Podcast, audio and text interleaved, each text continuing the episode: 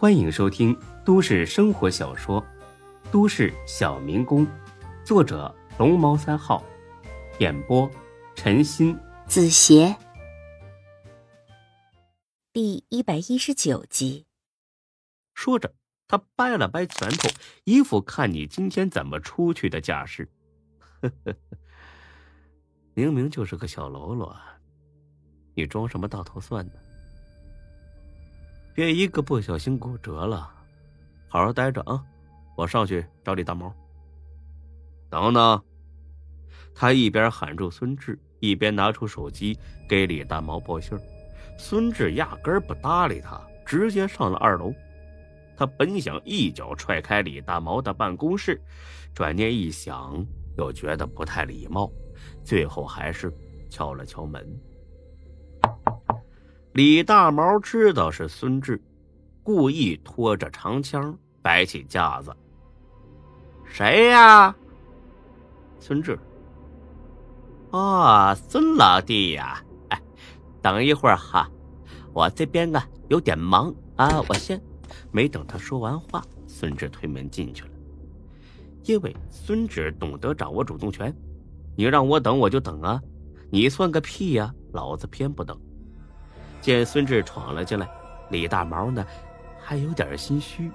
哎呦，哎，孙老弟呀，好久不见啦！孙志也不客气，直接在他对面坐下，点上一支烟，狠狠抽了一口。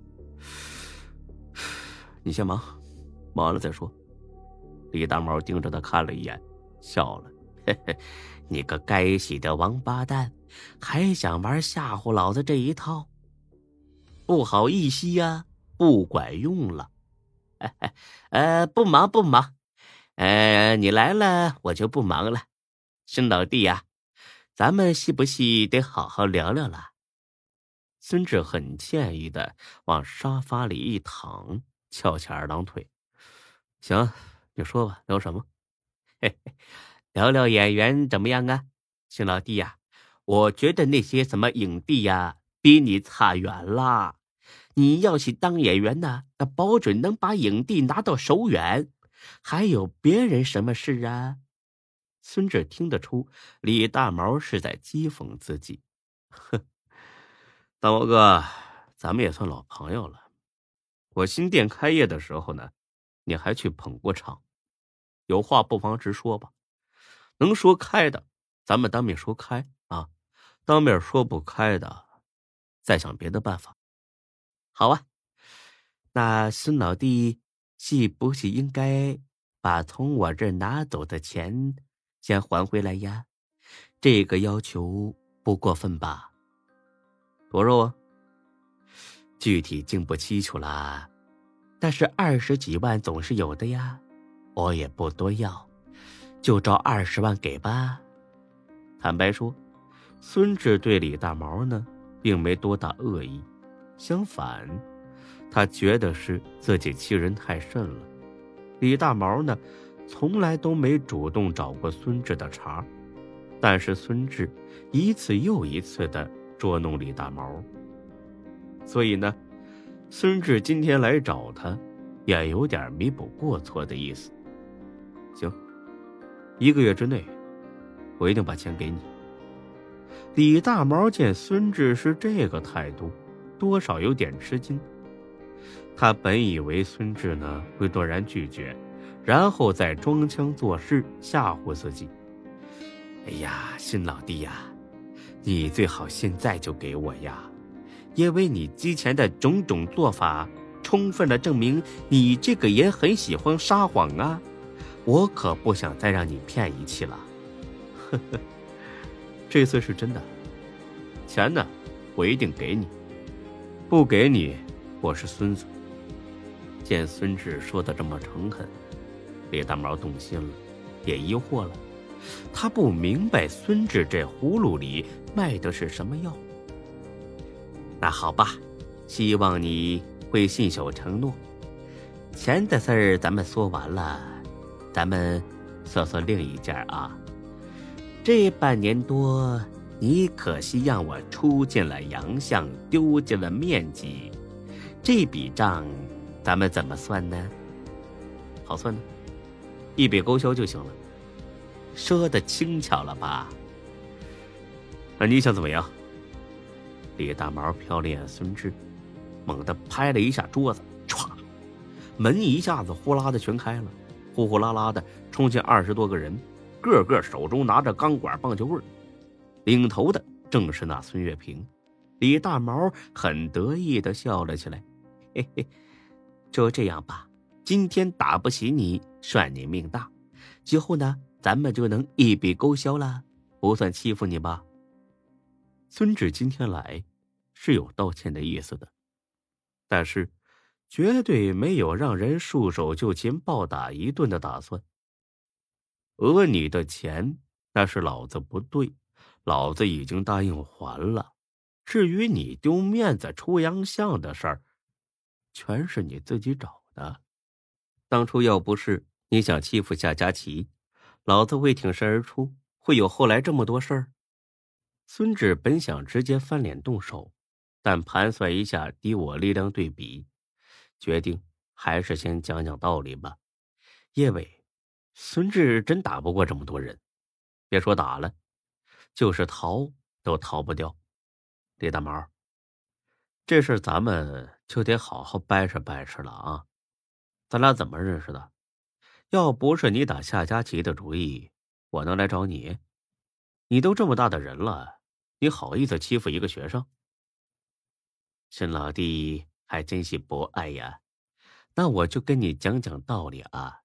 我打他的主意关你屁事啊！还说是你表妹，嘿，我都打听清楚了，你俩根本没有任何关系，你就是想上他而已。你上就行，我上就不行吗？你当自己是谁呀？天王老子吗？李大毛这话实在是话糙理不糙啊！对，都是想把夏佳琪拖到床上。那孙志凭什么跳出来阻止李大毛？一向善变的孙志，竟然有点理屈词穷了。李大毛，我是为你好，你别不知道好歹行不行？为我好，说出来听听。我可提醒你啊。要是说不出有点意思的话来，你离着躺下不远了。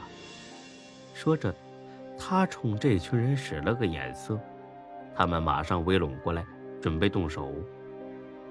看样子，你是把夏佳琪的底也摸清了。那你就该知道，他妈妈是夏林，他爸爸是咱们区公安局的局长。想睡他？哼我看你是找死吧！你说我是不是为了你好？李大毛一听懵了，他只顾着找孙志报仇，忘了夏佳琪有那么强大的背景了。他爸爸是不是局长另说，光一个夏林就足以整死李大毛了。刘月平见李大毛有点胆怯了，立刻站出来给他鼓气：“大毛哥。”别信这孙子的，他有女朋友了。夏佳琪家里是不可能帮他的，他最擅长的就是狐假虎威。对，他妈的，差点又被你给骗了。心计，老老实实的跪下，给在场每个人磕一个头，然后再把那二十万还回来，咱们俩的戏就算了清了。否则的话，我保证你今天横着出去。孙志心里边焦急的大骂起来：“好你个刘永才呀！你不是让老子尽管放心吗？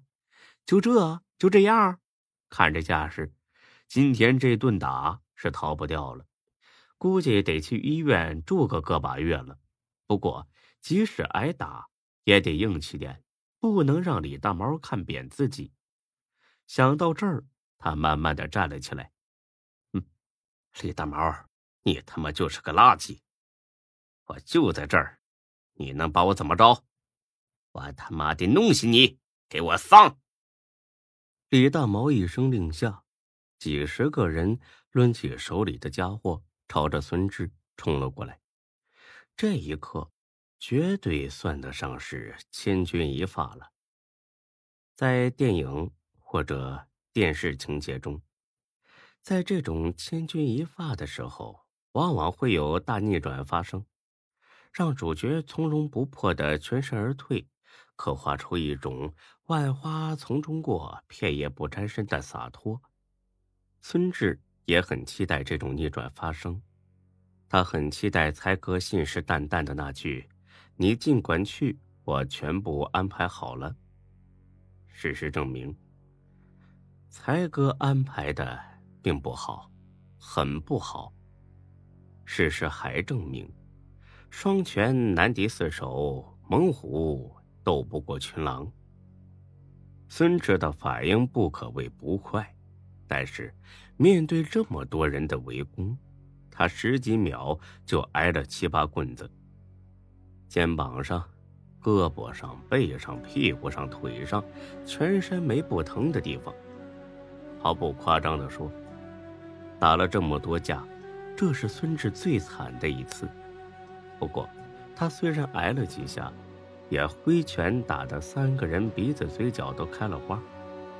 见孙志负隅顽抗，一点没有认怂的样子，李大毛感到很不爽。